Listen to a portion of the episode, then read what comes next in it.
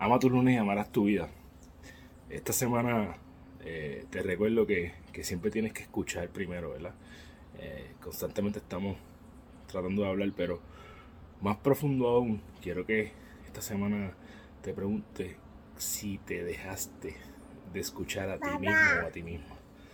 Si te estás escuchando lo que, lo que te quiere decir la vida, lo que te quiere decir eh, tu, gut feeling, lo que te quiere decir tu interior.